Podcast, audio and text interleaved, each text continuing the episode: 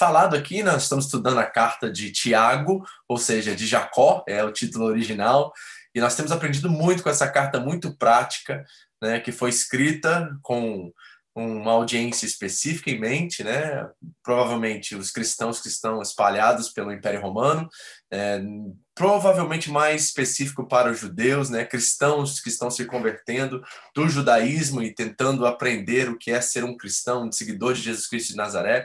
E nós temos visto muita aplicação, embora escrito para eles, né? Foi escrita sobre eles, quer dizer, é escrita para nós. E nós temos muito a aprender, temos aprendido muito. Vamos entrar hoje no último capítulo da carta. Então, nós estamos na reta final aqui e tem muitas coisas ainda que nós precisamos ver, aprender e conhecer do Senhor. Amém? Vamos orar, pedir ao Senhor que fale conosco nessa noite e nós vamos dar início ao nosso estudo e que Deus possa falar com você e abençoar a sua vida. Pai querido, muito obrigado pela oportunidade de estarmos juntos mais uma vez. Pedimos que o Senhor venha nos instruir em toda a verdade, que tua palavra seja centro, seja nossa regra de prática e fé nesta noite, Deus, para que possamos crescer, amadurecer, nos tornarmos cristãos, Deus, mais parecidos com Cristo Jesus.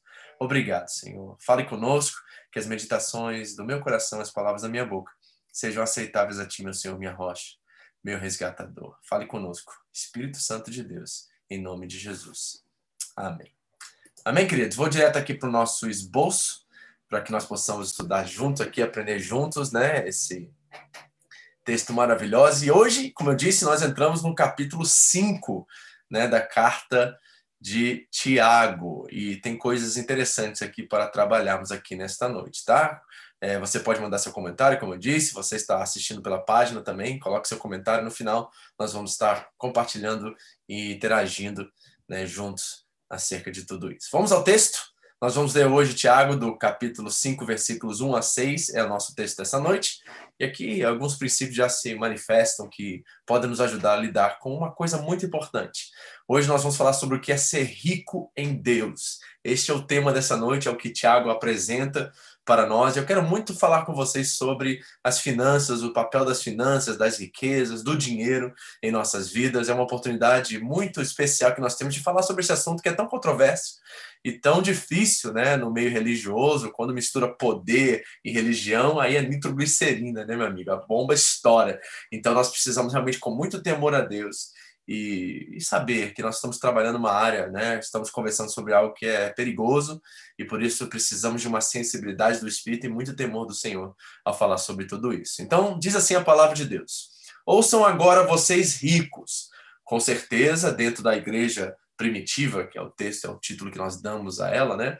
Nós temos pessoas de todas as classes sociais, mas principalmente pessoas de uma classe social mais baixa, mas existem também pessoas ricas que se converteram e fazem parte do corpo de Cristo. E nós vamos ver nessa noite que não é pecado você ser rico. É a forma como você lida com esse instrumento que não é neutro. Eu sempre digo isso: o dinheiro não é neutro. É, é, em contraste a todos os outros objetos a qual nós administramos, trabalhamos, o dinheiro parece que tem vida própria, né? Embora nós sabemos que é um objeto, né, e tal, mas ele realmente, devido ao poder que nós atribuímos a ele, ele parece ter vida própria. E por isso nós precisamos realmente tomar cuidado. Então, ele está falando para essa, essa audiência, né, esses leitores que agora fazem parte dessa classe social mais rica dentro, e também é um recado para aqueles que estão fora da igreja. Então, ele diz: ouçam agora vocês ricos. Ah, outra pergunta aqui, rapidamente, antes de eu continuar lendo o texto, né? Fico interrompendo a mim mesmo. Mas. É, o que eu queria dizer, deixa eu só parar um negócio aqui, porque não está funcionando hoje, a internet deve estar tá muito ruim. Aqui eu não sei como é que está para vocês o contato aí, espero que esteja básico, mais ou menos, pelo menos para vocês aí. Que na internet não está funcionando lá na, na página, né? É, deixa eu fechar aqui para ver se melhora a internet. É, Outra coisa que é importante a gente entender aqui, quando nós estamos falando sobre essa questão né, de trabalhar, falar sobre ricos, né, e a questão monetária, financeira, e, e esse, esse tema que é tão importante, nós, nós precisamos realmente. É, eu esqueci o que eu ia falar, você acredita? Fui mexer no negócio que eu ia falar. Bom, vou continuar a leitura do texto, eu ia falar uma coisa, agora eu me esqueci. Talvez eu lembre depois. Bom, ouçam agora vocês ricos chorem e lamentem-se, tendo em vista a desgraça que lhes sobrevirá. Uma profecia aqui acontecendo, né? A riqueza de vocês apodreceu e as traças corroeram as suas roupas. O ouro e a prata de vocês enferrujaram, e a ferrugem deles testemunhará contra vocês, e como fogo lhe devorará a carne. Vocês acumularão bens nesses últimos dias. Vejam, o salário dos trabalhadores que ceifaram seus campos e que vocês retiveram com fraude está clamando contra vocês. O lamento do ceifeiro chegou aos ouvidos do Senhor dos Exércitos. Vocês viveram luxuosamente na terra, desfrutando prazeres, e fartaram-se de comida em dia de abate. Vocês têm condenado e matado o justo, sem que ele ofereça resistência. Então, é uma profecia contra os ricos que estão, de certa forma, administrando e não usando esse instrumento de uma forma é, justa, de uma forma que honre a Deus. Embora, aparentemente, Tiago está escrevendo para cristãos aqui, há no meio do grupo, no meio da igreja, no meio dessa igreja que está na diáspora, que está espalhada por aí, pessoas de é, de posses que não estão sendo justas no seu comportamento, na sua conduta, e estão dando mau testemunho na sua sociedade onde eles estão. E Tiago está fazendo aqui uma profecia, uma condenação a esses que, não por essência ou por natureza, por serem ricos e terem posses, são condenados, mas pela forma que usam aquilo que Deus lhes deu. Então é sobre isso que é o tema dessa noite. Nós vamos conversar um pouquinho sobre isso. É um tema realmente controverso, mas eu espero que você venha a entender como que tudo que Deus coloca em suas mãos é para glorificá-lo, como diz lá em 1 Coríntios 10, sendo comendo, bebendo, fazendo qualquer coisa, devemos fazer tudo para a glória de Deus. Então, até o dinheiro, se usado de uma forma correta, pode abençoar, pode cuidar, pode né, fazer a diferença na vida de muitas pessoas e na nossa também. Mas nós precisamos temer a Deus e, a partir desse temor, saber administrar todas essas coisas. Isso é super importante. Então, vamos lá, vamos fazer uma pequena recapitulação do que o próprio Tiago diz sobre a questão financeira e principalmente sobre as riquezas em sua própria carta. Em Tiago 1,9 ele diz assim: O irmão de condição humilde, o pobre, humilde aqui não é uma virtude no sentido de uma característica né, da, da pessoa, mas a questão pobre mesmo, deve orgulhar-se quando estiver em elevada posição. E o rico deve orgulhar-se caso passe a viver em humildade, porque o rico passará como a flor do campo. Então ele chama, né, essas duas classes sociais a depositarem os seus valores nas coisas eternas, a confiarem em Deus e não nas suas posses, e não para o pobre não viver a partir da autocomiseração como vítima das suas circunstâncias, mas saber que porque ele foi salvo em Cristo Jesus, ele é herdeiro de todas as coisas e filho do rei, então ele deve né, se orgulhar na posição de filho, né, filho de Deus. E o rico, se ele está se orgulhando né, de ter perdido todas as suas coisas, ele deve se orgulhar e saber que também ele é filho de Deus e a sua identidade deve estar formada em Cristo e não naquilo que ele possui certo? Em Tiago 2,5 ele diz que, ouçam, meus amados irmãos, não escolheu Deus os que são pobres aos olhos do mundo para serem ricos na fé e herdarem o reino que ele prometeu aos que o amam? Mas vocês têm desprezado o pobre. Não são os ricos que oprimem vocês? Não são eles os que arrastam para os tribunais? Não são eles que difamam o bom nome que sobre vocês foi invocado? Então reparem aqui que ele está de novo, né, chamando a atenção dos ricos, agora num contexto mais fora do âmbito igreja, mas ele está afirmando que aqueles que colocam as suas riquezas nas coisas eternas, nas coisas que vêm de Deus, esses realmente entendem o que significa ser rico em Deus. Em Tiago 4, nós já lemos isso algumas semanas atrás, ele diz que vocês cobiçam coisas e nada têm. Matam, invejam, mas não conseguem obter o que desejam. Vocês vivem a lutar e a fazer guerras. Não têm porque não pedem. Quando pedem, não recebem porque pedem por motivos errados para gastarem seus prazeres. Então aqui nós estamos vendo a utilização né, das posses, dos bens, das riquezas é, feita de forma equivocada e construindo distanciamento, separação entre pessoas. Isso também é uma forma equívoca de lidarmos com aquilo que é o dinheiro e as riquezas e as coisas, certo? E hoje Tiago irá nos ensinar sobre o que significa ser rico em Deus. Essa é a proposta dele, é o que ele realmente deseja passar para os seus leitores, para essa igreja que está sendo perseguida, passando por inúmeras provações, como ele disse no capítulo 1. E o dinheiro pode ser uma atração, uma sedução no meio disso tudo, que pode também afastar os irmãos da fé certo?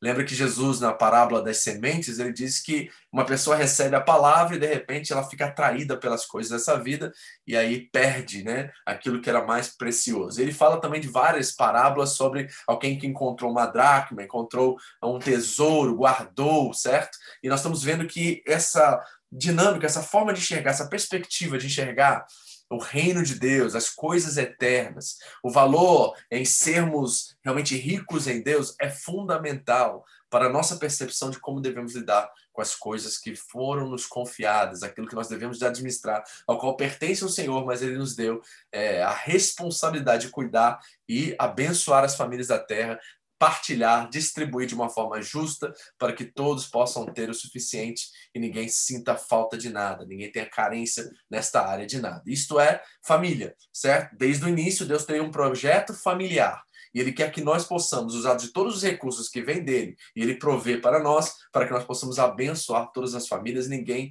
passe necessidade ou sinta-se em falta de algo, ok? Então vamos lá. Tiago, capítulo 5, versículo 1. Ouçam agora vocês ricos. Então sabemos que ele tem um grupo em foco aqui, que são essas pessoas mais abastidas, assim, mais é, é, com mais posses, com mais coisas, né? Chorem e lamentem-se, tendo em vista a desgraça que virá sobre vocês. Então nós estamos vendo literalmente uma profecia aqui do apóstolo Tiago, né? E ao longo de todas as áreas rurais, vamos ver o contexto aqui. Nas áreas rurais do Império Romano, é, incluindo principalmente ali na Galiléia, certo? Os proprietários ricos, aqueles que eram donos das terras, né, lucravam do trabalho de agricultores que arrendavam. Eles eram arrendatários, né? Eles alugavam essas terras, plantavam nessas terras e colhiam nessas terras. E esses proprietários, eles não pagavam, né? Ao, ao, usar a terra, eles retiam parte do dinheiro e não pagavam completamente o salário desses trabalhadores. E aqui Tiago está fazendo uma profecia contra esses homens porque eles estão usando aquilo que foi lhes dado pela perspectiva de Tiago por Deus para fazer injustiça sobre a terra e sobre o mundo.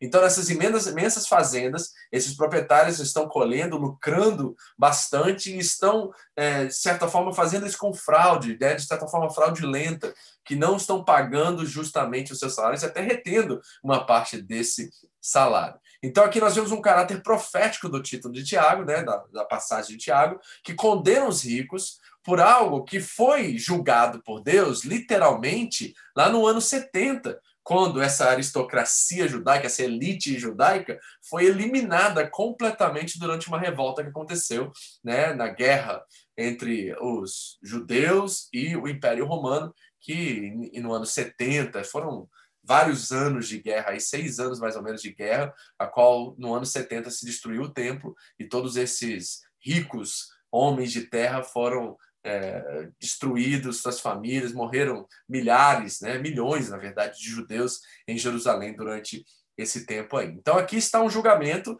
que se torna uma profecia que irá se cumprir muitos anos depois, né? Nós vimos que a carta de Tiago foi uma das primeiras, talvez escritas, então isso vai acontecer mais ou menos entre 10 a 20 anos após a carta de Tiago, e essa profecia se cumprirá, a qual eles irão chorar, irão se lamentar, porque Deus traz juízo sobre esses que estão usando de forma é, injusta as suas posses e os seus bens, ok? Vamos ver alguns exemplos bíblicos disso na história de Israel. Por exemplo, em Joel 1,8 diz assim, ó, olha, a linguagem é muito parecida, certo? Prantem como uma virgem vestes de luto que se lamenta pelo noivo da sua mocidade. As ofertas de cereal e as ofertas derramadas foram eliminadas do templo do Senhor os sacerdotes que ministram diante do Senhor estão de luto. Os campos estão arruinados, a terra está seca, o trigo está destruído, o vinho novo acabou, o azeite está em falta. Desesperem-se, agricultores, chorem, produtores de vinho, fiquem aflitos pelo trigo e pela cevada, porque a colheita foi destruída. A vinha está seca e a figueira murchou. A romanzeira, a palmeira, a macieira e todas as árvores do campo secaram. Secou-se, mais ainda, a alegria dos homens. Então, essa profecia irá se cumprir em breve, né? E os profetas estão profetizando, Joel para um tempo específico ali na sua época, mas nós vemos que isso é uma coisa muito né, recorrente nas escrituras sagradas de injustiça e Deus trazendo juízo. Em Miqueias acontece a mesma coisa.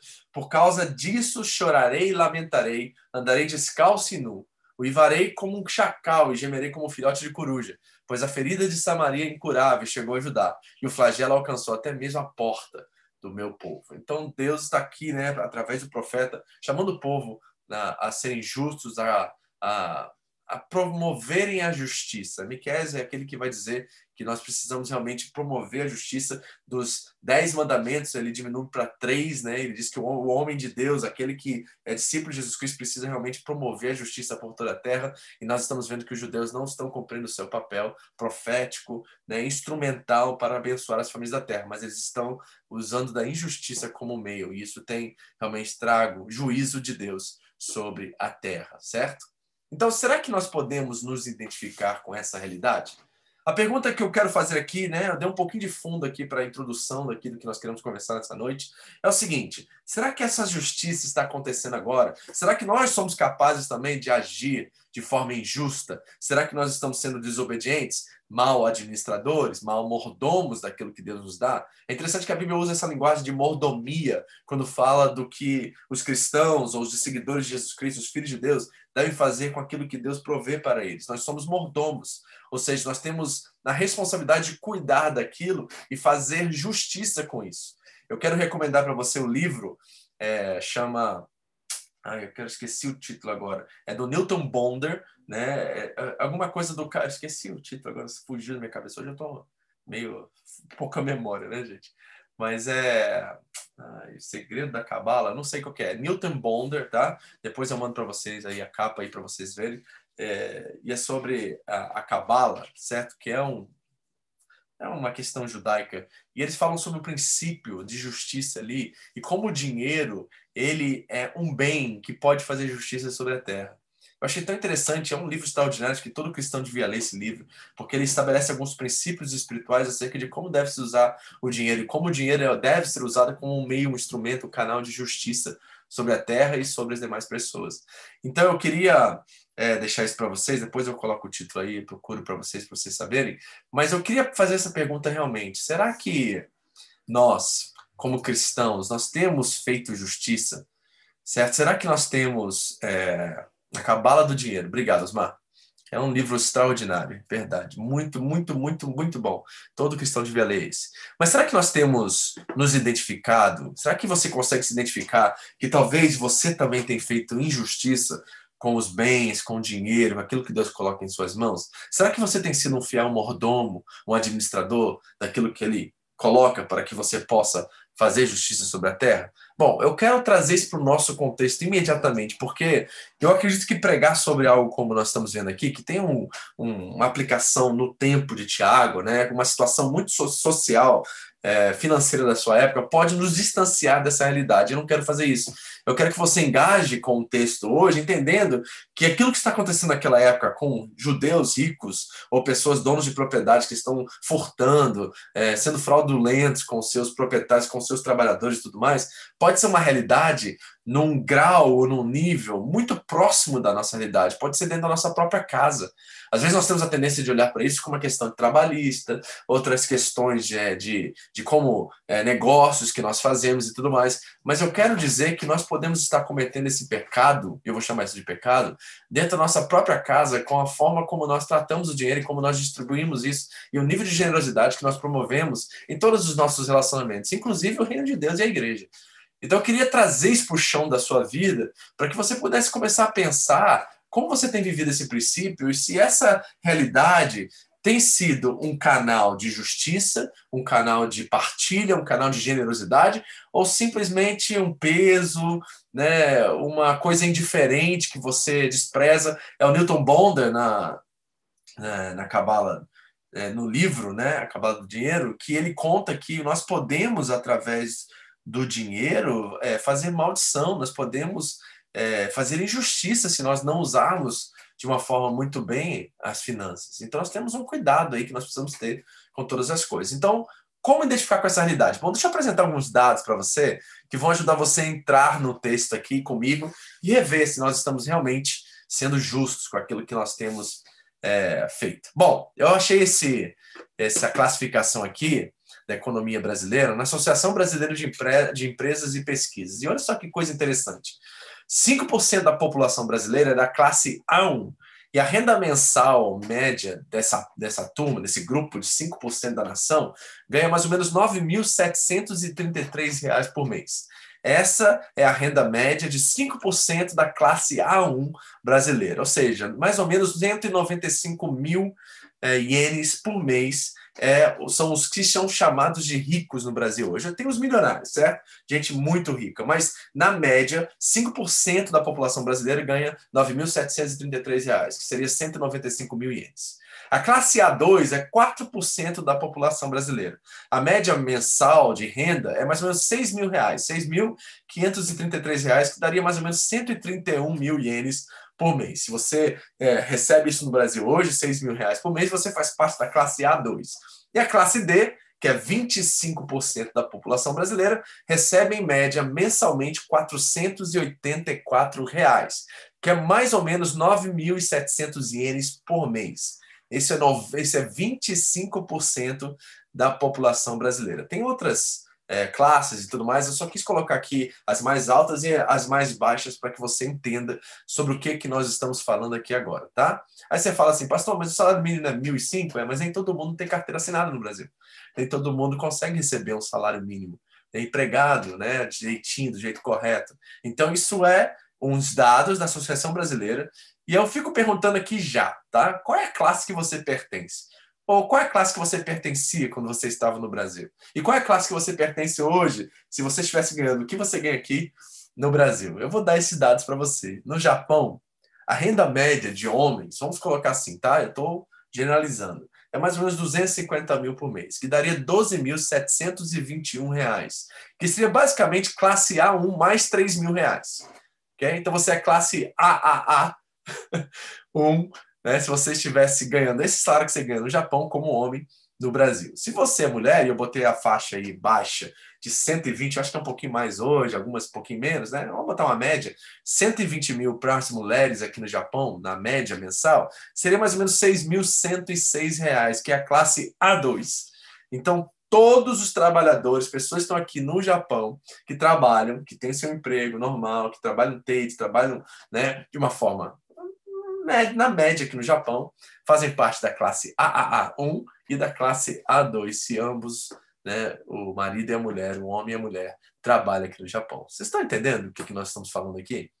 Vocês reparem como eu sei que é difícil fazer né, essa, esse contraste devido às questões de é muito mais caro morar no Japão. Eu sei que tem tudo isso, gente. Esquece tudo isso. Eu estou querendo dar um, uma, uma visão superficial para vocês com o propósito não de tentar comparar, mas com o propósito de saber se nós estamos, com tudo isso provido para nós, sendo justos com aquilo que é nos dado.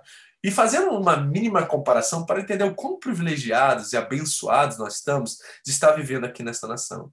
Fora as outras questões sociais, médicas, né, de saúde, né, de organização, sem falar de é, de as questões de saneamento básico, tudo isso nem entra na equação aqui, né? Que aí seria outra conversa, realmente, que seria um disparate das diferenças e comparações entre um país e outro. Mas eu queria colocar isso para você, para você entender quão privilegiado e quão abençoado você é.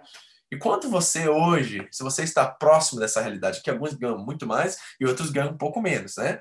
Você faz parte, pelo menos, da classe da elite dos ricos no Brasil. Você, quero dizer para você, meu irmão, se ninguém te disse isso, você é um rico no Japão. Você é muito rico aqui no Japão. Eu queria que você considerasse isso para que você não se distancie daquilo que Tiago está dizendo, porque é fato que nós podemos também estar cometendo algumas injustiças. Então, vamos olhar o dinheiro na Bíblia. O que a Bíblia fala sobre o dinheiro? Bom, primeiro ele diz que o dinheiro é mais que uma moeda. Ele diz que o dinheiro é um espírito um Deus, tá? Não podemos esquecer isso. Jesus chamou de mamão, aquilo é uma entidade, certo? Ele dá, de certa forma, é, nome, cheiro, cor, ele dá, ele torna de forma é, an, animada o dinheiro, certo? Ele é um Deus e nós precisamos reconhecer isso. Outra coisa, Jesus disse lá em Mateus 6 que ninguém pode servir a Deus e ao dinheiro, ok? Porque um vai pedir serviço e tempo, investimento, e outro também. Você vai ficar dividido nas suas lealdades. Então você não pode fazer isso. Outra coisa, o problema não é possuir dinheiro, mas ser possuído por ele.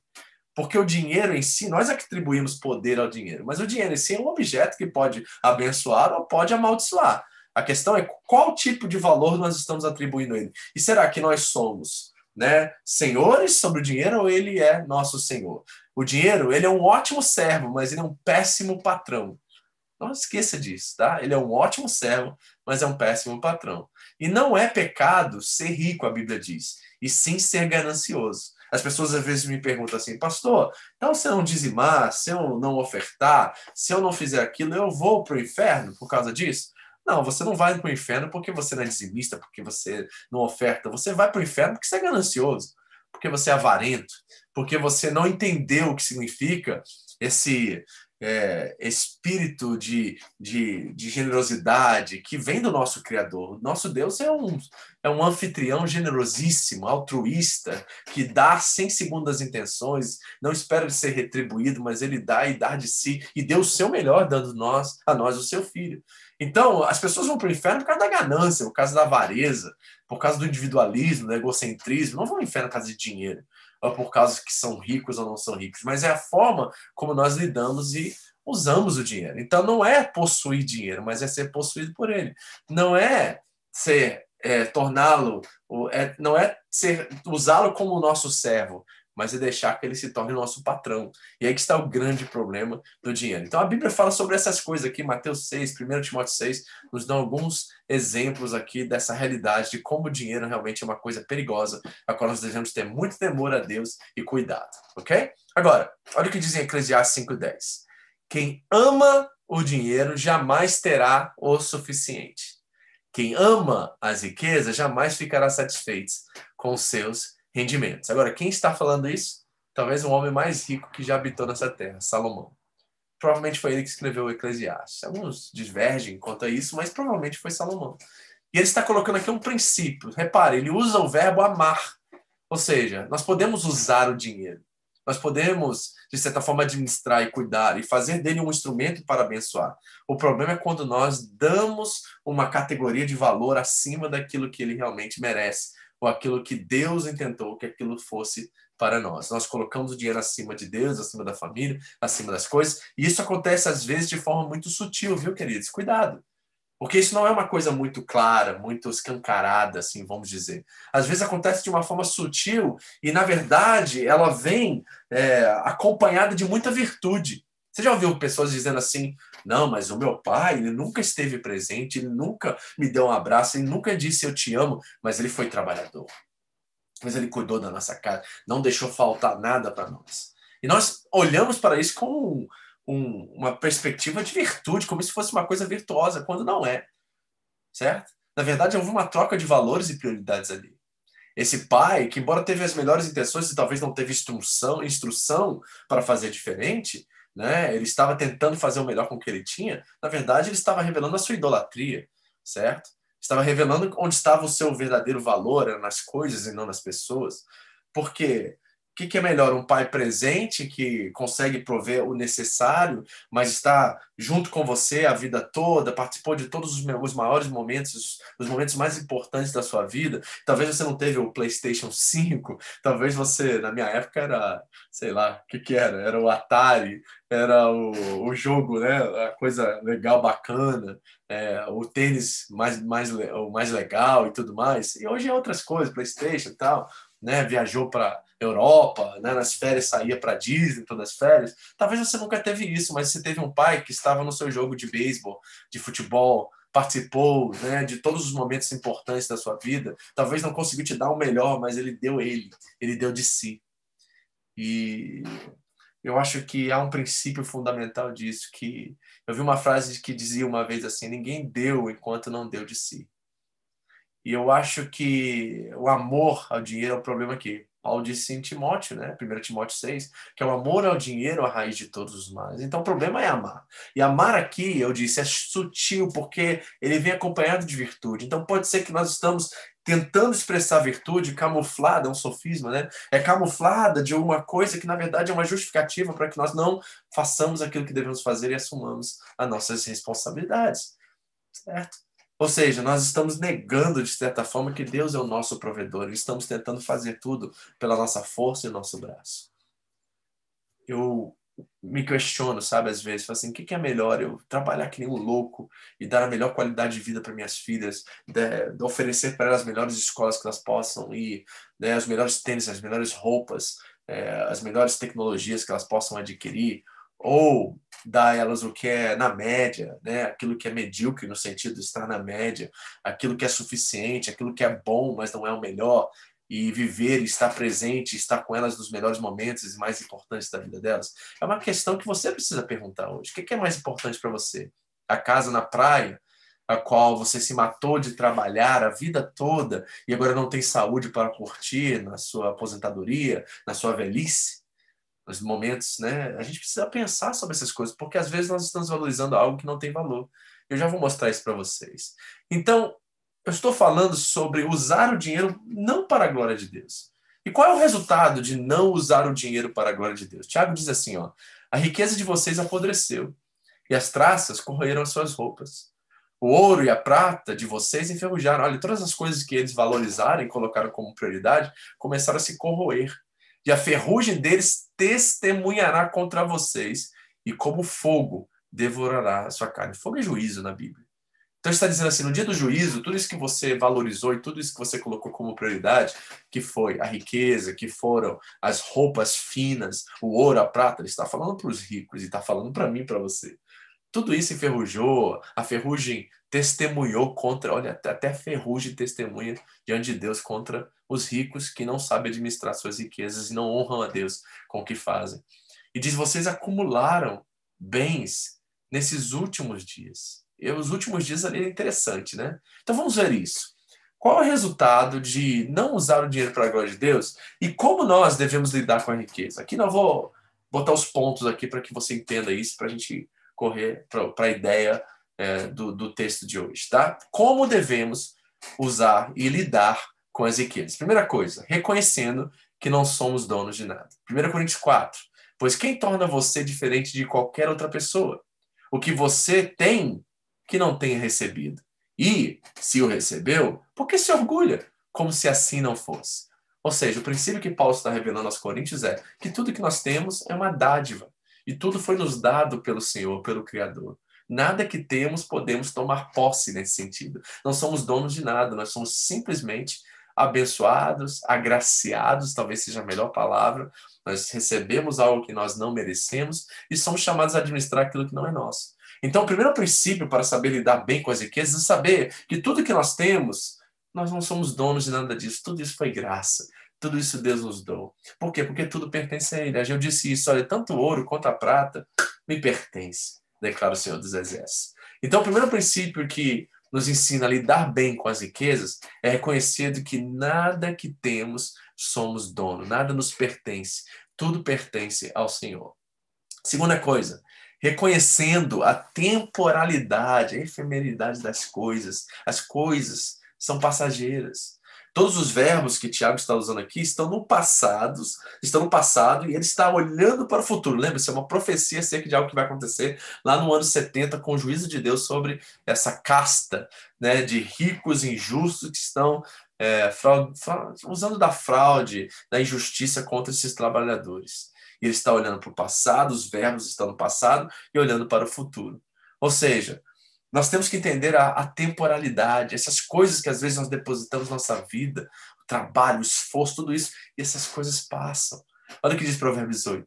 Prefiram a minha instrução à prata e o conhecimento ao ouro puro, pois a sabedoria é mais preciosa do que rubis. Nada do que vocês possam desejar compara-se a ela. Então, o que, que o sábio está nos revelando aqui? Que nós precisamos de sabedoria para lidar com as riquezas, porque nós podemos colocar nelas um valor eterno quando de fato elas são temporárias, e nada mais do que isso, certo? Tiago está dizendo assim, aqueles ricos lá, olha, eu estou vendo o fim da ganância e da injustiça de vocês, e se preparem, porque o juízo de Deus vem.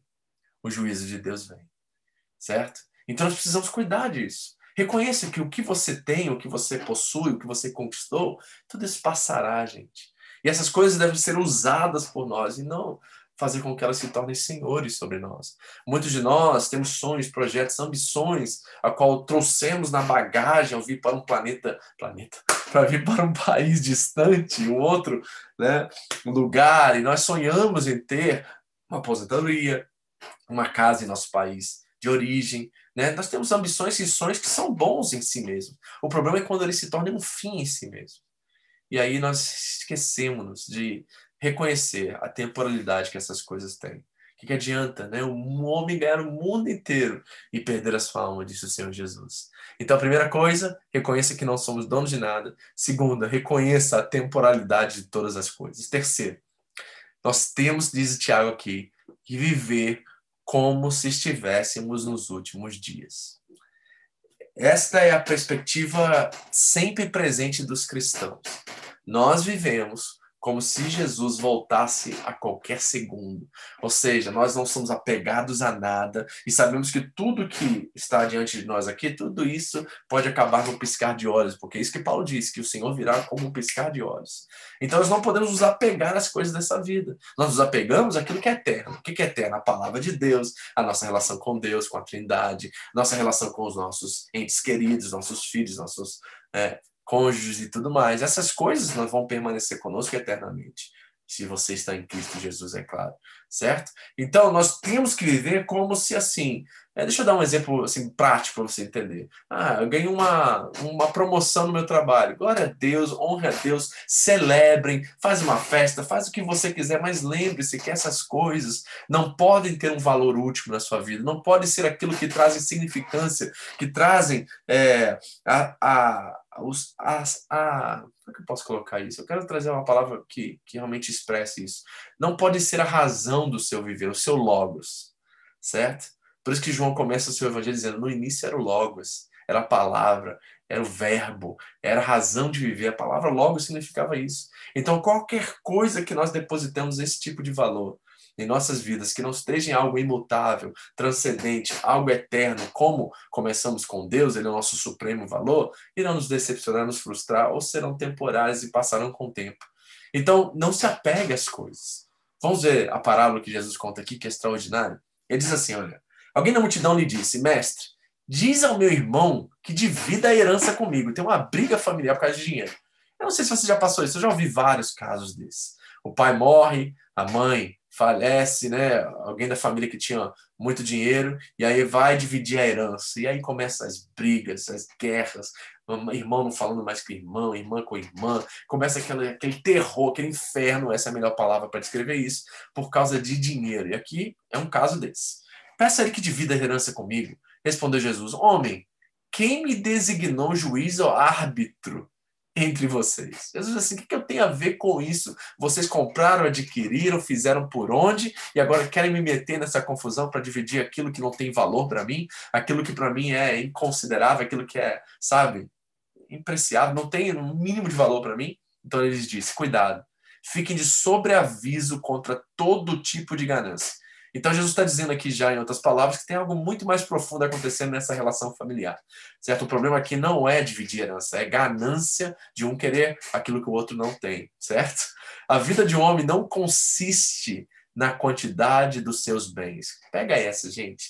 Guarda essas palavras de Jesus que falam muito bem dessa temporalidade, desse reconhecimento que não somos donos de nada e que nós estamos vivendo desapegados das coisas porque temos que viver como se estivéssemos nos últimos dias.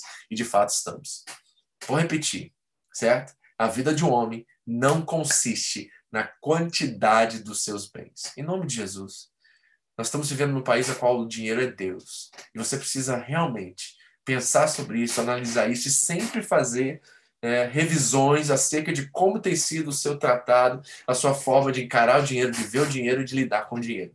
Você tem que fazer isso constantemente, mensalmente. No Japão, o dinheiro é rei, o dinheiro é Deus, o dinheiro é o foco. Então, nós precisamos ainda mais de cuidado, de temor e rever se os nossos atos de administrar, de cuidar, de partilhar são atos de justiça ou de injustiça, porque a nossa vida não consiste na quantidade dos nossos bens. Então, ele contou essas parábolas.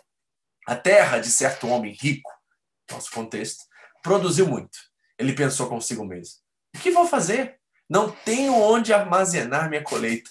Então disse: Já sei o que eu vou fazer. Vou derrubar os meus celeiros e construir outros maiores. E ali guardarei toda a minha safra e todos os meus bens. E direi a mim mesmo: Você tem grande quantidade de bens armazenados para muitos anos. Descanse, coma, beba e alegre-se. Contudo, Deus lhe disse: Louco, insensato, esta mesma noite a sua vida será exigida então, quem ficará com o que você preparou?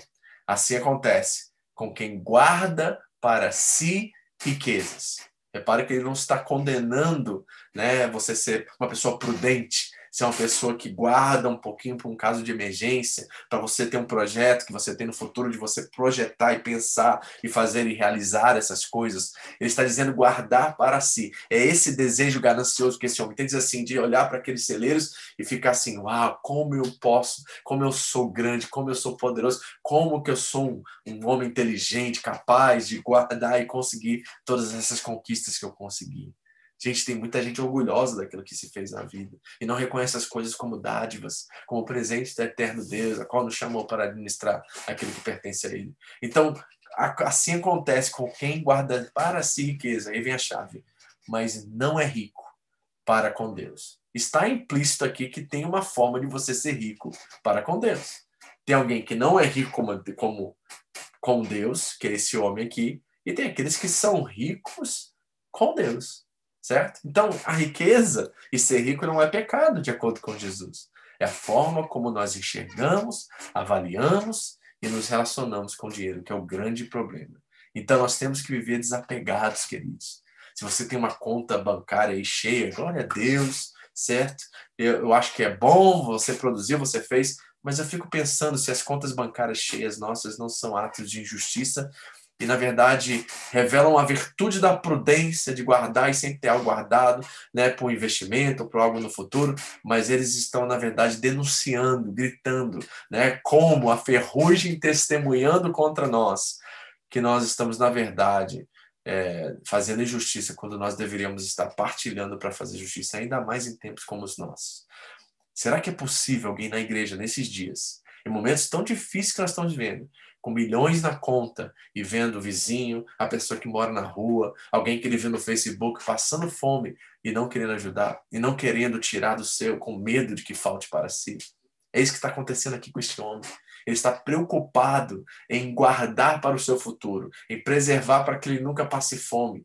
Então ele vai desfrutar, mas ao mesmo tempo ele vai armazenar em seus celeiros para que vai que venha uma fome, vai que venha alguma coisa e eu não possa confiar em mim mesmo.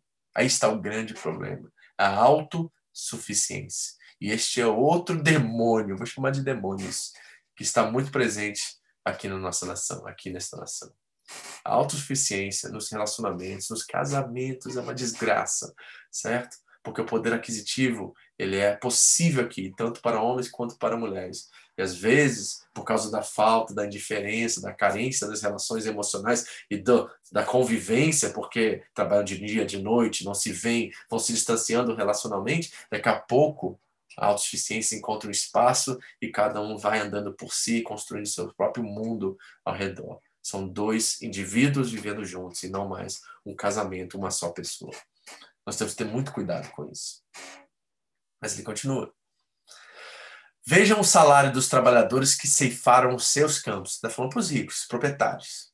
E que vocês retiveram com fraude. Eles estão clamando contra vocês. O lamento do ceifeiro chegou aos ouvidos do Senhor dos Exércitos. E aqui a lei mosaica nos ensina princípios que estes homens deveriam conhecer.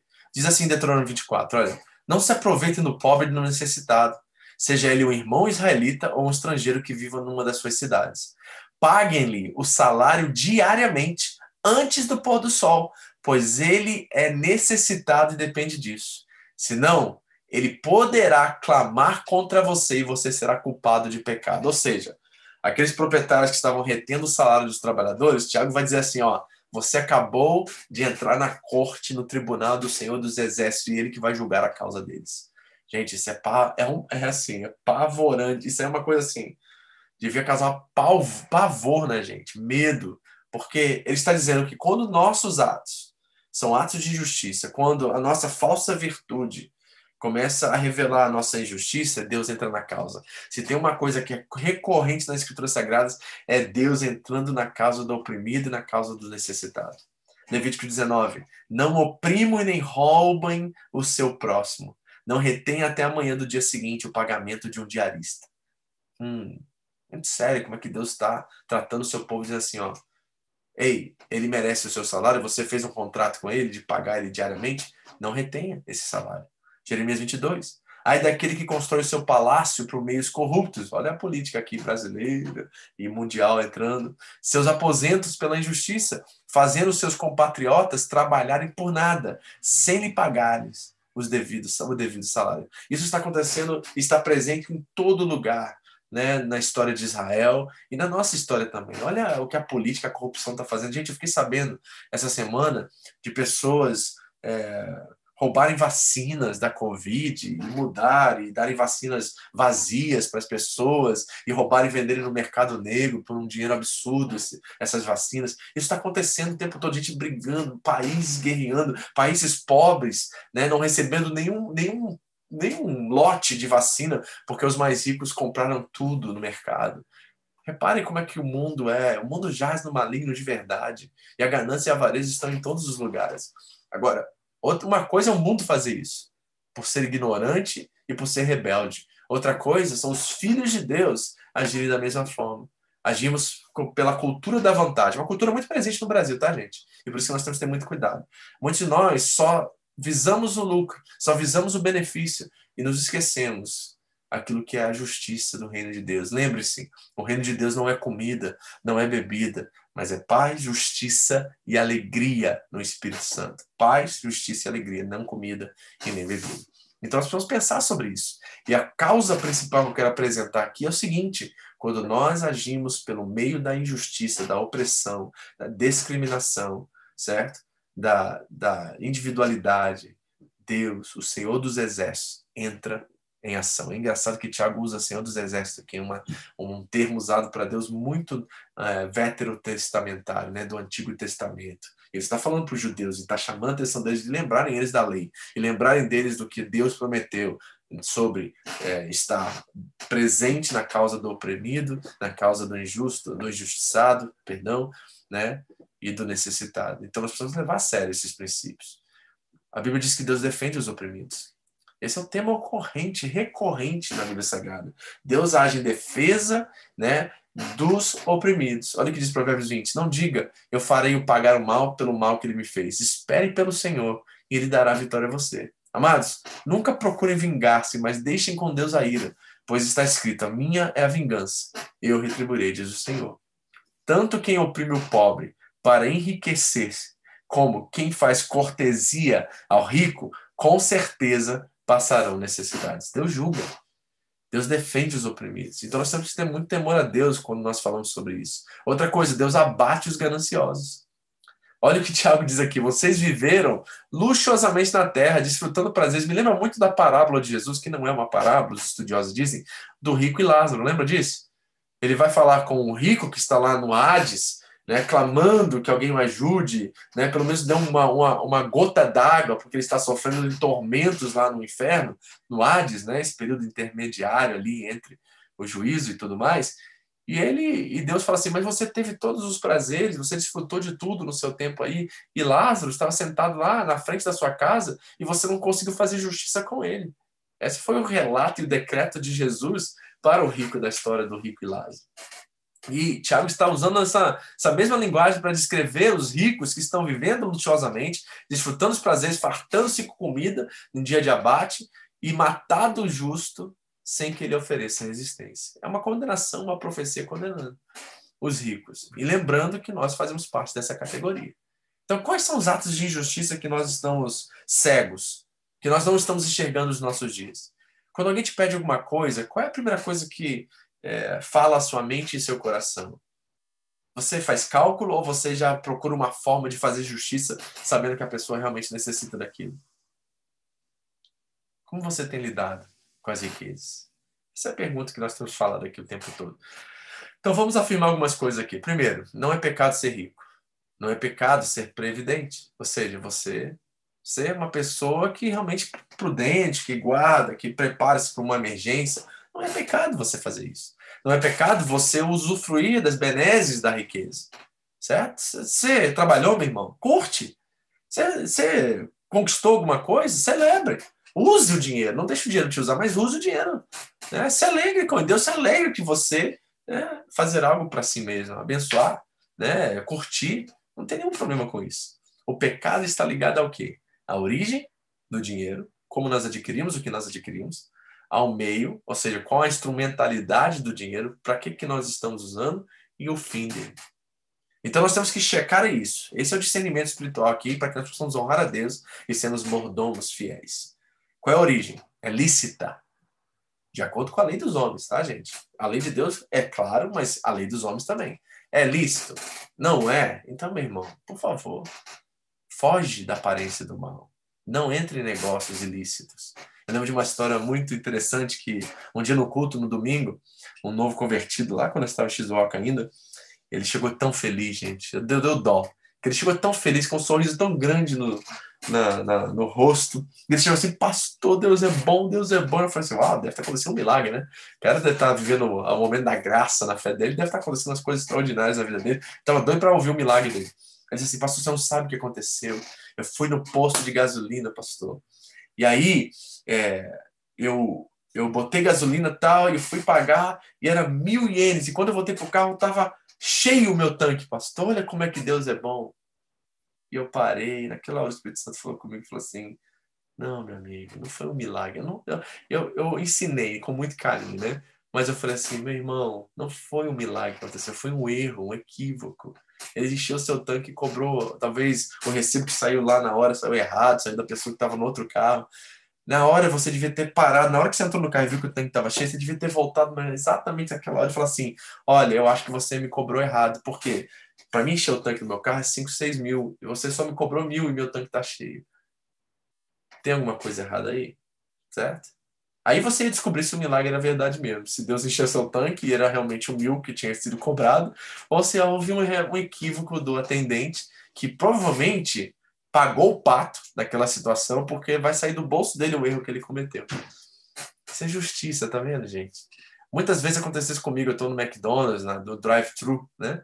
Drive-thru, que a gente chama aqui o drive-ruturo. drive-ruturo, né? A gente entra, tá? Uma vez eu lembro que eu peguei um sorvete, fiz lá nos Estados Unidos ainda, eu peguei um sorvete, era, era um dólar, certo? Aí eu dei 10 dólares para a menina, eu peguei o sorvete, ela me deu o troco, quando ela voltou o troco, contei o troco, tinha 10 dólares de novo. Aí eu parei, ela já tinha fechado até o vidro lá do negócio, né, do drive-thru. Fechou até o vidro e eu parei, parei o carro, abri o vidro, bati no vidro dela. Ela abriu e falou assim: aconteceu uma coisa? Errei alguma coisa? Falou assim: olha, você me deu 10 dólares de volta.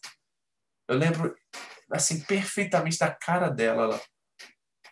E ela parou assim, gente, eu não brinco não, foi uns 20 segundos, 30 segundos, porque ela começou, deu tilt, sabe? Que ela nunca tinha visto. Sabe por que ela me disse? Depois dos 20 segundos, ela disse assim: ninguém fez isso comigo nunca de devolver o que eu errei.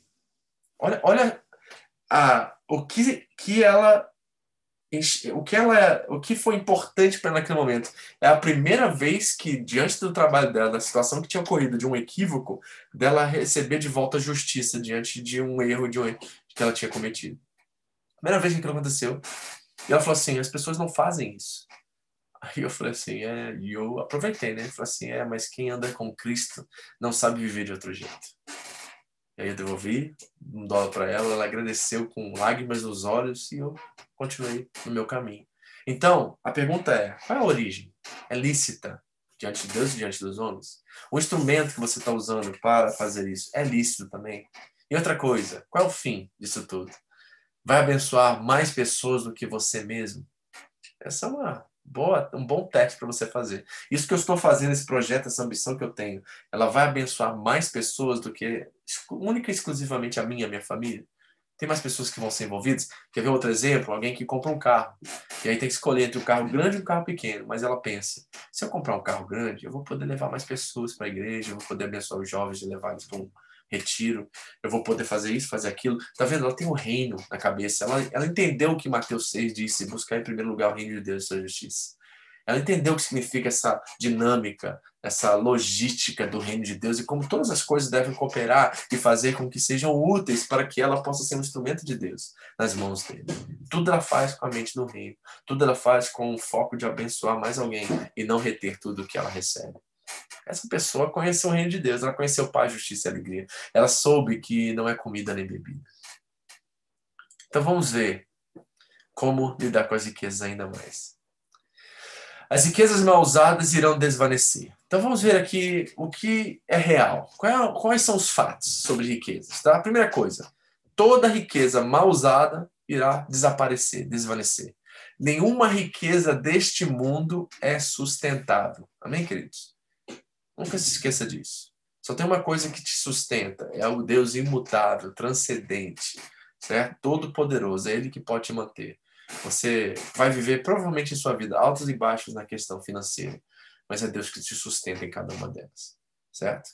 É, é o que a, a, Bíblia nos ensina, né? Que Deus nunca viu o justo passar necessidade, nem ele mendigar o pão. Então nós temos promessas e mais promessas na Bíblia Sagrada de que realmente né, Deus é quem nos sustenta. Então as riquezas mal usadas irão desvanecer. Segundo, as riquezas mal usadas destroem o nosso caráter. Salmo 62 diz assim, ó, Salmo 62, 10. Não confie na extorsão, impõe a sua esperança em bens roubados. Se as suas riquezas aumentam, não ponham nelas o coração.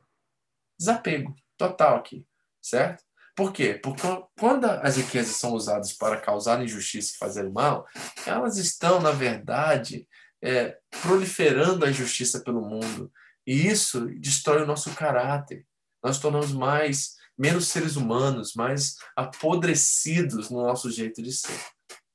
Terceiro, as riquezas mal usadas acarretam o inevitável juízo de Deus. Os ricos juntam dinheiro para protegerem-se no final. Será o que irá condená-los. Lembra que o Tiago disse aqui? Tudo isso que está acontecendo contra vocês, a ferrugem, né? Ele colocou aqui, ó, certo?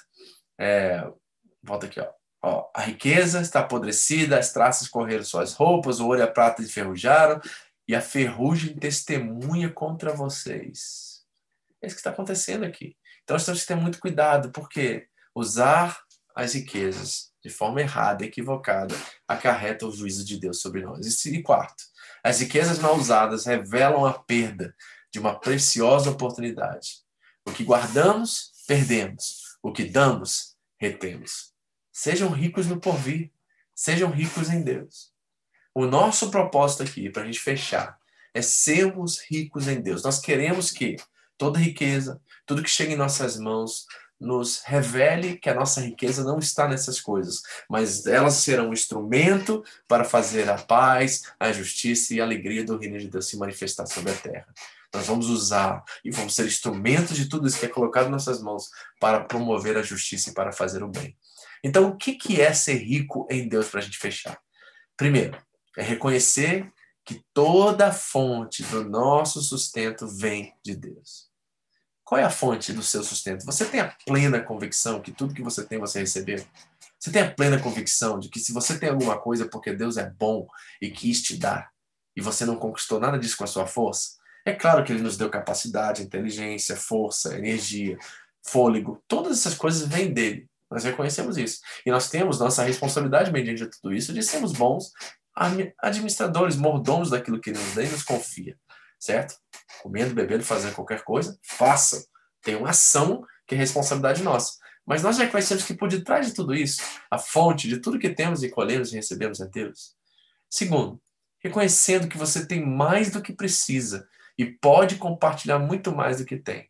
Ou seja, reconhecer que você é rico em Deus é saber que Deus sempre te dá, te dá bem mais e te dá suficientemente mais para que você possa cuidar de si mesmo, você possa cuidar dos seus familiares, você pode fazer até uma graça de vez em quando, mas você pode cuidar do órfão, da viúva, do necessitado e do reino de Deus. Deus sempre nos abençoa com mais do que nós precisamos. E por quê? Com o propósito de nós compartilharmos aquilo que é nosso. Por que o princípio do dízimo ele é importante, queridos? Porque ele nos protege de nós mesmos. Sabe, Malaquias 3.10, que o povo ama citar nas igrejas, certo? Que está fora de contexto. Mas tem uma aplicação universal no texto, que é o seguinte: aquele gafanhoto, devorador que está ali, ele não é mais um animal silvestre. Ele é um ser humano hoje. Nós somos os devoradores, nós somos aqueles que comemos aquilo que Deus intentou para ser partilhado e distribuído. Quando você não dizima, você está fazendo injustiça, de certa forma. Por quê? Eu falo do dízimo aqui como um piso, tá, gente? É quando você não é generoso, quando você não compartilha aquilo que você tem e aquilo que Deus intentou para você. O que você está fazendo? Injustiça. Por quê? Porque você está tirando aquilo que Deus intentou para cumprir um propósito e usando para outra coisa. É, se você é maduro na fé e adulto, você entende o que eu estou falando e você vai ser livre para exercer essa administração com muita graça, com muita alegria e privilégio. O dízimo se torna um privilégio, não mais um peso. Terceiro, vivendo princípios. Como é que eu sou rico em Deus? Vivendo princípios e submetendo a minha vida financeira a Deus. Certo? Se é dele, eu preciso perguntar a ele o que eu faço com aquilo que é dele. Quarto, reconhecendo que Deus julgará esta área e como administramos o que é dele. Não é brincadeira isso, gente. Haverá juízo sobre esta área. E se nós fomos fiéis mordomos ou não. Há inúmeras palavras sobre mordomia, sobre cuidar daquilo que é Deus, de Deus, sobre a vinha, sobre todos os demais os trabalhadores. Nós temos inúmeras palavras de Jesus que contam aspectos de responsabilidade com aquilo que não nos pertence. E último, eu acho que talvez a coisa que nos dá o chão, o fundamento, para que nós possamos viver esses outros quatro princípios. Viver desapegado, como se realmente estivéssemos nos últimos dias. Se Deus me abençoar e eu conquistar o meu projeto, amém. Se isso não acontecer, eu tenho coisas muito mais importantes na minha vida, que são os meus relacionamentos, que é a minha família, que é o bem-estar comunitário, que é a minha igreja, a família de Deus, a família de Cristo. É, essas coisas cumprem né, e, e, transmitem valor, agregam valor de uma forma in, in, assim incomparável a tudo aquilo que o dinheiro e as posses podem me dar. Então eu não vivo apegado a nada. Se eu conseguir comprar minha casa, glória a Deus. Deus me deu mais conforto. Né? Nós estamos sonhando aí em ter um lugar próprio para congregar em Okazaki, Nagoya. Se Deus nos abençoar com isso, amém. Se Ele não nos abençoar, amém. Porque nós sabemos que Deus não depende de lugares para congregar. Ele depende do seu povo. Ele ama o seu povo. Ele quer comunhão com o seu povo. E quer que seu povo tenha comunhão uns com os outros. Agora, ter um lugar para congregar, não ter lugar para estar, isso é problema nosso, não é problema de Deus. Deus não é responsável em nos dar um prédio. Nós que temos a responsabilidade de administrar aquilo que nos deu, de ter um lugar onde nós possamos promover mais aspectos do reino, evangelizar, promover eventos onde nós podemos é, nos edificar. Isso é coisa nossa, gente. Não bota na conta de Deus isso. Isso é questão nossa. E nós precisamos entender isso. Porque senão a gente começa a confundir o meio de campo e a gente está botando na conta de Deus aquilo que nós estamos tentando buscar como mais conforto para si mesmo. Então é muito importante sermos maduros contra esses aspectos. Porque com prédio sem prédio nós continuamos sendo a igreja, porque o nosso valor não está nas coisas, está naquilo que nós somos em Cristo Jesus e como somos como família em Cristo. Então nós precisamos, sabe, começar a enxergar e discernir. Isso vem com maturidade. O que realmente o dinheiro faz, o que ele pode fazer. Entender que o que realmente conta é a fonte, é o meio e o fim. Ou seja, de onde vem, honra a Deus, é lícito, eu estou usando isso para o reino, e eu falo do reino não de uma questão religiosa, eu falo do reino como uma proposta de vida, a qual tudo que façamos, façamos para a glória de Deus. E qual é o fim? Isso vai tocar em mais gente ou vai simplesmente suprir as minhas necessidades? Tiago está chamando a atenção de alguns ricos. E pelo que nós vimos lá no nosso chart, eu vou chamar de gráfico, né? Nós somos classe A e classe A2. Nós somos ricos aqui no Japão. É, quantos queriam ter o seu salário que você tem aqui lá no Brasil? Quantos viveriam muito bem o que você recebe aqui? Muitos de nós, às vezes, estamos reclamando e murmurando porque não temos suficiente. Mas a razão pelo qual nós não temos suficiente é porque somos péssimos administradores. Porque Deus nos dá suficiente para cuidar de nós mesmos e sobrar um pouquinho ainda mais, que Ele separou e intentou para que possa abastecer os necessitados, os oprimidos, a viúva e o órfão e também o reino de Deus. Que o Senhor nos abençoe. Que o Senhor nos dê temor, amados, temor, para que possamos, como ricos, usufruir dos benefícios do reino, das benesses das riquezas e honrar ao Senhor em tudo que façamos. Em nome de Jesus. Amém. Vamos orar e eu quero abrir para a gente bater um papo. Pai querido, obrigado, Senhor, por essa noite, obrigado por esse tempo precioso com os meus irmãos. Obrigado pela tua palavra que mais uma vez se tornou vida em nós, Deus. Pai, coloca o teu temor em nós. Ajuda-nos a entender, Senhor, o teu propósito sobre a área financeira e como, com temor e graça, possamos reconhecer que tudo vem do Senhor, que a fonte é o Senhor e que quem nos sustenta é o Senhor. Obrigado, Pai. Nos ajude a sermos mais generosos, a sermos responsáveis, a cuidar melhor Pai, do reino, das coisas de Deus, da nossa família, Deus. Por favor, Senhor, não nos deixe ser de negligentes e indiferentes às vezes. Tem pessoas, Senhor, que não, não fazem nada, Deus. Eles não estão dispostos nem a 1% ou 2% daquilo que o Senhor colocou nas mãos deles para abençoar o reino, para cuidar de famílias, abençoar a igreja, fazer aquilo que são propostas do reino de Deus. Então, Senhor, quebra toda a ganância, quebra toda idolatria do nosso coração. Deus, nós somos os devoradores. E nós precisamos reconhecer isso urgentemente para que isso mude a nossa dinâmica, a nossa forma de chegar ao dinheiro, para que ele pare de ser patrão e, e comece a ser servo. Para que nós possamos possuir o dinheiro e não ser possuído por ele. É a minha oração e meu desejo nessa noite. Em nome de Jesus. Amém. Amém, queridos. Vamos lá? Vamos bater um papo aqui. Hoje é só no Zoom, né? Eu tive problemas aqui, a internet estava muito ruim, não conseguia acessar. Alguém tem alguma pergunta, algum comentário, alguma coisa que você gostaria de perguntar? Quero sugerir mais uma vez, deixa eu ver se eu acho aqui para vocês. O, o livro que eu falei é sensacional do Newton Bonder, tá? É um livro, assim, necessário. Tá aqui, eu achei. Deixa eu mostrar para vocês aqui. Peraí. Compartilhar. Tá aí. É, aqui é o Amazon do Brasil, ó. Tá 12 reais. Se você quiser pedir no Brasil, tem algum amigo, alguém, tá baratinho. Tá, mas esse é dinheiro aqui, ó, tá na 14 edição aqui, Newton Bonder, tem uma outra edição aqui, ó, 17 reais, capa comum. Esse aqui tem até disponível. Esse aqui eles fizeram uma reedição, né, pelo que parece. Tá, esse dinheiro aqui, ó, extraordinário, tá? Newton Bonder, a cabala do dinheiro. Necessária essa leitura, tá bom? Por favor, se você puder adquirir, adquira.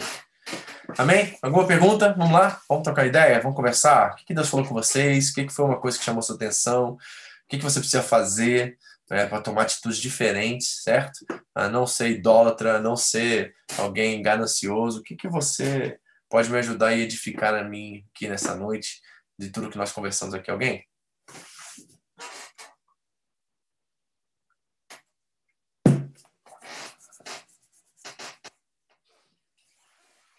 Pode abrir o microfone e falar aí, tá, gente? Vamos lá, alguém se manifesta aí, me ajudem, por favor.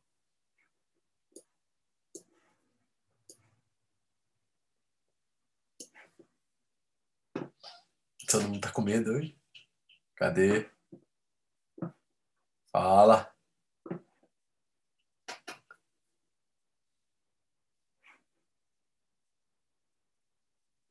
Ninguém? Falar? Manda, fala aí. É que, né, é, eu já escutei muito como que a sua Jave se, é, sempre me fala, ah, Ingrid, guarda dinheiro e tal. E como que eu posso usar, tipo, isso? É, como eu disse, Ingrid, não tem nenhum pecado em você guardar dinheiro com propósito, né? Você tem um propósito de fazer uma compra do seu futuro, de ter um dinheiro para fazer uma faculdade, fazer alguma coisa. Nenhuma dessas coisas é pecado. O problema é quando essas coisas tomam prioridade sobre as nossas responsabilidades, certo? Então, por exemplo, você tem. Vou dar um exemplo aqui, talvez nem caiba, mas para fazer sentido o que eu estou dizendo, tá? Você tem uma pessoa que está passando fome na sua família, ou na sua igreja, ou seu vizinho, alguém que nem é da sua fé, mas você reconhece que essa pessoa legitimamente, verdadeiramente está passando necessidade. Você tem um dinheiro que você diz que é intocável, que você não mexe, porque você está separando para o seu futuro, para sua faculdade, para sua casa, sei lá o quê, e você permite que qualquer pessoa passe fome por causa do seu orgulho ou do seu senso de justiça de que você está correto em juntar dinheiro e não compartilhar aquilo que você tem. Tiago vai dizer que isso não é fé, isso é, é como pode alguém pedir um pedaço de pão e você não fazer da sua fé e colocá-la em ação, certo? Então é, é, importante a gente entender o que é justiça, certo? O que, que Deus espera de mim? Que eu faça justiça, certo? E às vezes a justiça, é, às vezes não, sempre alguém paga o preço pela justiça. Jesus pagou o preço e se fez justiça em nosso lugar, né? E nós fomos feitos justiça nele. Então, é importante a gente entender essa lógica e essa, essa relação entre justiça e, e ambição e projeto e, e, guardar dinheiro e tudo mais. Não é pecado. O pecado acontece quando nós negamos né, a, isso a alguém que está realmente numa condição de emergência e precisa realmente ser contemplado por alguma coisa. Né? Quem mais? Alguém mais alguma pergunta nesse sentido? Boa pastor. Muito boa. Parabéns. Alguém mais? Algum específico? Sobre dinheiro na igreja, essas questões que surgem, que às vezes a gente fica calado com vergonha de perguntar, agora você tem uma oportunidade, querido, de querer saber alguma coisa, saber realmente qual, o que, que nós devemos agir, como devemos ser, né? Eu fico um pouco preocupado, sabe? Porque na igreja as pessoas, ou elas são muito certinhas, né? E fazem tudo certinho, e tudo bem, isso é bacana. Eu acho que nós temos que exceder aquilo que Jesus disse, né? Se você não excederem a justiça e a lei, né, e os escribas, o padrão que ele tinha estabelecido na lei, né, nós estamos simplesmente cumprindo as nossas obrigações. Então nós temos que exceder. E às vezes eu vejo gente que é certinho até o centavo no dízimo, né? O cara dá o dízimo até o centavo. E eu fico perguntando, né? Qual, o que, que passa para a cabeça de uma pessoa que não é generosa nesse sentido, né? E é muito religioso no sentido de, de priorizar isso. E outros que fazem um mínimo e não consideram o que Deus espera deles enquanto é isso, né? Porque lembra da viúva que deu duas moedas? Ela deu tudo que ela tinha. Ela deu uma quantidade, aos olhos humanos, absurda e pequena, que para Jesus foi a maior quantidade que foi dada naquele dia. Então é uma questão de, né, de proporção, certo? Tem alguns de vocês que são ricos, como eu já mostrei no gráfico lá que a gente falou, vocês estão fazendo o que você pensa ser um ato de justiça, dando 10%, sei lá quanto você dá, e achando que tá, tá tudo certo, quando na verdade não tá. Deus espera mais disso de você. E tem uns que estão dando é, muito, estão dando 10%, e para você, diante da questão proporcional da sua vida e quem você é, você está dando mais e sendo mais generoso do que você deveria ser. Então, tem graça nisso, sabe? A gente precisa ser mais maduro, mais adulto ao lidar com tudo isso. Eu acho que falta muita maturidade da igreja, né? mais fidelidade no sentido de realmente entender o que Deus espera da gente em tudo isso e menos ganância, menos reter e mais mão aberta, sabe? Nessas questões. Eu acho que Deus espera isso da gente. Fala, Osmar.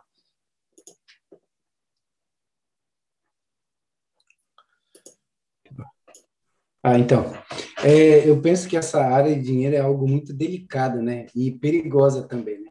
A palavra diz aqui que não se deve é, amar, como é? O dinheiro, cadê? não se pode servir a Deus e ao dinheiro. Sim. Então, se trata de uma balança em que é, Deus, de maneira nenhuma, pode perder o valor diante do dinheiro.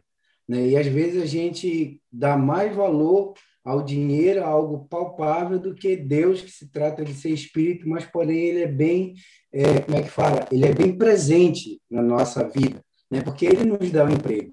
E a, nós temos que reconhecer isso, né, que quando eu trabalho é porque Deus está me dando saúde, me dando força, vigor para que eu possa executar o meu, o meu dia a dia de trabalho, né? Porque eu não tenho a certeza de que amanhã eu vou estar vivo.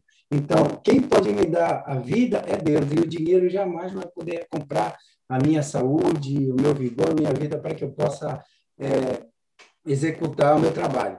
Né? E também é, em Timóteo, né, fala aqui que o amor ao dinheiro é a raiz de todos os males. Ou seja, tudo aquilo que eu dedico mais tempo né, é perigoso quando Sim. não se trata de Deus. Né? E às vezes eu penso assim, né, eu vou pensar que o que vai revelar realmente se, quem eu estou valorizando mais, se é Deus ou o dinheiro, no meu momento da necessidade. Porque na necessidade, o óbvio, natural do ser humano é reter. Ah, eu estou num momento difícil, então vou reter. Mas só que a palavra revela coisa diferente, né? Os irmãos da igreja da Macedônia eles eram mais pobres. E mesmo assim eles ajudaram a, a outra igreja, né? Com a outra igreja que era da Judéia, né? Se não me engano. Jerusalém. Eles deram mais ainda. E, uhum. É isso. E eles deram com alegria, né? Então, tipo assim, a vida deles não estava pautada na riqueza isso. Mas sim, o estilo de vida deles estava em servir, em estar em. Eles insistiram, deixa eu dizer que eles então, insistiram em dar, Osmar. Eles insistiram. Exatamente. Paulo, Paulo entendia a miserabilidade da, do povo, e Paulo disse assim: não vou levar de vocês, vocês estão precisando daquele. Ele disse: não, mas a gente insiste, a gente quer que você leve. E eles eram mais pobres. Uhum. Ou seja, isso revela que a pobreza ou a situação financeira não, não pode direcionar a nossa vida. Né? Uhum. Isso aí, perfeito. É isso, na verdade. Ótimo, ótimo, muito bom. Perfeito, isso mesmo, né? Então, nós precisamos realmente pensar essas coisas, gente. É uma coisa séria isso, que o Osmar falou. A área de, é muito sensível mesmo, ainda mais com os abusos e tudo mais que nós temos visto nos nossos dias. Nós precisamos ter uma postura cristã, não usar dos maus exemplos, sabe? Os maus exemplos estão aí, mas tem muitos bons exemplos. E a gente tem que ser bíblico, gente. A gente não tem que ser, ser pautado pelo abuso, pelas manipulações que acontecem hoje no meio religioso. Não. A gente tem casos, né? Vocês têm visto o caso lá do padre lá em Goiás, aquela coisa absurda lá. Tem outros casos que estão acontecendo na mídia aí, de roubo, de, e outras questões. Isso não são o padrão. A gente olha para isso, isso é exceção, gente. A maioria das pessoas são fiéis, estão, as igrejas estão é, fazendo justiça mundo afora. Tem muita gente fazendo muita coisa boa, porque eles estão copiando o padrão que eles é, entenderam das escrituras sagradas, entendeu? Então a gente precisa realmente rever isso, pensar nisso e saber se, independente da igreja, se nós damos ou entregamos lá, se nós estamos fazendo justiça, primeiro, entre nós mesmos, nossa família, depois nossos é, entes queridos, família, tem, assim, deixa eu dar um exemplo, tem, provavelmente tem muita gente aqui no Japão ganhando 300, 400 mil por mês que não manda nem um centavo para a avó, para a mãe, no Brasil, ele podia mandar. Se você hoje manda 5 mil para o Brasil, você está mandando uma graninha, cara. É coisa boa, certo? É uma grana assim que vai ajudar, é quase. É, eu não sei quantos você chamou atenção esse gráfico que eu postei aqui para vocês, né? Das classes no Brasil, olha. Não é uma coisa assim absurda que a gente está vendo aqui, certo? Um homem que ganha o básico, o básico aqui no Japão, ele está na classe A brasileira, está na 5% da população brasileira. Olha, não é uma coisa louca isso? Então nós precisamos repensar, né, essa forma, essa perspectiva, essa forma de enxergar o dinheiro aqui, porque nós somos muito abençoados, gente. A gente é privilegiado de estar nessa nação aqui, sendo cuidado, e a gente está reclamando de coisas que, assim, as pessoas não têm nem saneamento básico no Brasil, não tem nem um posto de saúde, tem que ir no SUS ficar mês para receber uma consulta. Você vai aqui, as minhas filhas, agora está pagando, né? Mas a Karine, muito tempo, a Camille não pagava nem consulta médica entendeu? Ia lá a hora que quisesse, a hora que marcasse, entendeu? A gente tem tantos privilégios, tantas. Somos tão abençoados aqui nessa nação que às vezes a gente despreza isso. A gente ignora esse fato, sabe? E precisamos realmente rever isso e, e reconhecer que Deus nos deu para abençoarmos. Né? Eu recomendo a você também cuidar de outros ministérios, né? Eu sempre mando oferta para um. Eh, mês passado eu estava eu tava mandando para o pro Giovanni Si lá, né, que eles estavam precisando de dinheiro lá numas aldeias na Angola devido à pandemia e tudo mais. Então eu pude mandar um dinheiro, enviar uma, uma parte das minhas finanças para eles lá, cuidar deles.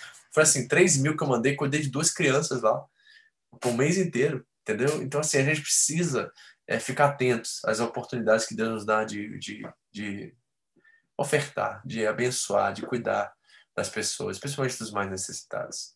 Amém, queridos? Bom, eu acho que para mim é isso. Alguém tem uma coisa mais a falar aqui antes da gente orar e fechar?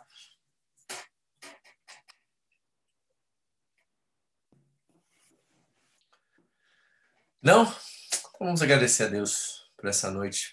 Obrigado, vocês estão sempre aqui com a gente, tá? Vocês são bênção, obrigado. Privilégio de poder estar ministrando e cuidando de vocês espiritualmente.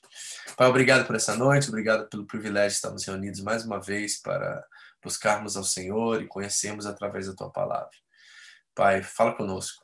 Nós ricos aqui no Japão, de primeiro mundo, Deus, da classe AA1, que possamos agora, Deus, enxergar o dinheiro de uma forma diferente e honrar o Senhor em tudo que façamos. Ajude-nos, Senhor.